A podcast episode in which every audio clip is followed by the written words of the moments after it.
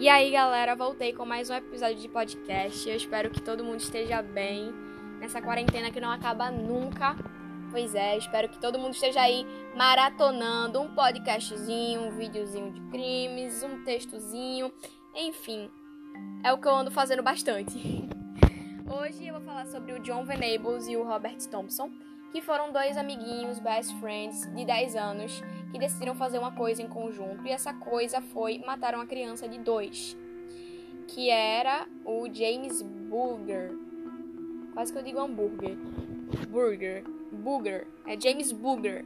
E isso aconteceu em 1993, na Inglaterra. Como foi que eles chegaram até essa criança?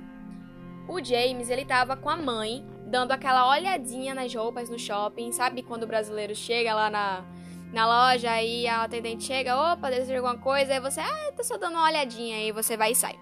E era exatamente isso que a Denise estava fazendo. Ela estava dando uma olhadinha nas roupas e é, ela meio que descuidou. E os meninos, eles viram que, que o Pirraia estava dando sopa e pegaram e saíram normalmente do shopping, gente. Quando a Denise deu conta que o filho tinha sumido e ela foi é, até as câmeras de segurança para ver né, o que é que rolou de fato, ela conseguiu ver que os dois levaram o filho dela na maior tranquilidade, sabe? De mãos dadas, fingindo mesmo ser alguém da família. Tanto que algumas pessoas que depois foram testemunhas, é, essas pessoas falaram que chegaram nelas e perguntaram: Esse bebê aí é o que de vocês? E aí eles diziam, tipo, ah, meu irmão, sabe? Enfim. E aí, quando eles saíram do lugar, quando eles saíram do shopping, eles procuraram um local que não tivesse ninguém. No caso, um terreno baldio. Eles acharam. E foi lá que eles cometeram essas atrocidades. Foram torturas, assim, que ninguém merece passar, né? E um bebê, principalmente, porque bebê não faz nada de errado, bebê não sabe o que é certo e errado. Ela, pô, ela não, né? Ele tinha só dois aninhos, gente, e foi foi um caso bem bem pesado. Eu não sei nem uma forma de descontrair, porque todos os, os meus outros episódios eu tentei descontrair de alguma forma por ser tão pesado, né, o assunto, mas esse realmente é difícil. Enfim, eles acharam esse terreno baldio e lá eles chutaram o James, eles bateram, jogaram pedra, jogaram a barra de ferro no bebê e eles chegaram também a introduzir objetos nele, sabe? Se é que vocês me entendem. Enfim, eles fizeram coisas bem brutais mesmo e infelizmente o bebê não resistiu. E qual foi a ideia deles? Vamos jogar a criança num trilho de trem, né? Pra polícia achar que, na verdade, ele não, não foi torturado. E aí eles fizeram isso, jogaram nos trilhos de, de uma ferrovia lá e vazaram, sabe? Eles foram embora com a consciência limpa. E, inclusive, a barra de ferro tinha mais ou menos 10 quilos. Foram, foram muitos ferimentos, gente. Enfim, é, o corpo ele foi encontrado dois dias depois e foi encontrado cortado ao meio, justamente porque ele estava no, nos trilhos.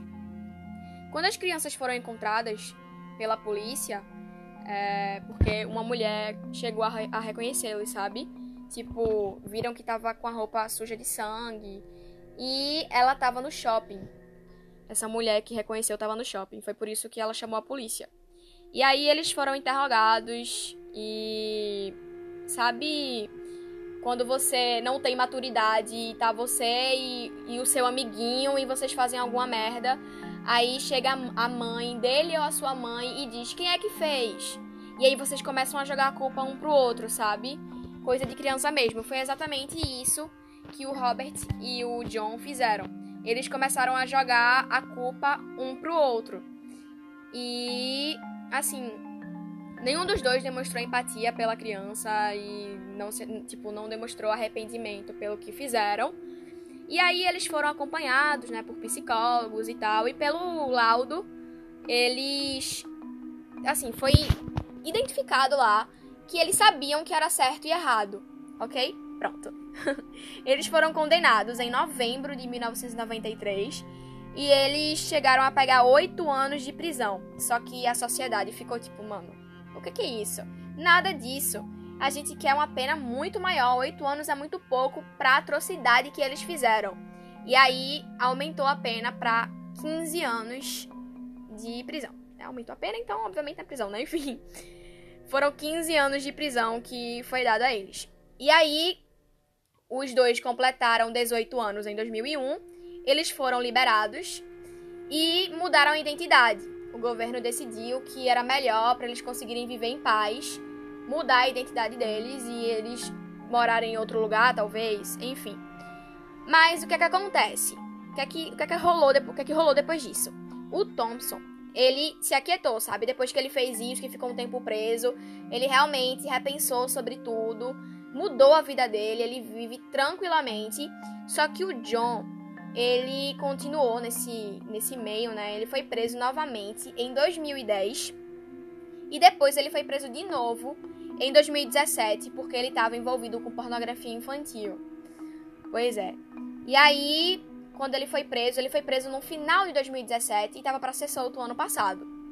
Então, assim, né, a gente vê que a cadeia serve, né, melhora alguns e outros não, outros continuam nesse meio, mesmo que seja preso 400 mil vezes. É isso, a Denise vai ficar, né, triste para sempre por ter perdido o filho tão novo não ter curtido nada da vida dele. Ele também, né, gente? Ele. O menino não viveu nada. E ainda ter uma morte dessa, sabe? É realmente muito traumatizante. E eu espero que ela pelo menos consiga conviver com isso.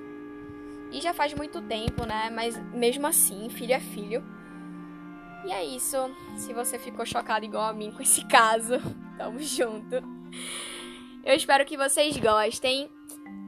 É, vocês podem me mandar casos, se vocês quiserem, no lá no Instagram, que é o 10 Me Murder. E é isso. Tem canal no YouTube também para quem gosta de ver vídeo e também posto no Instagram os vídeos.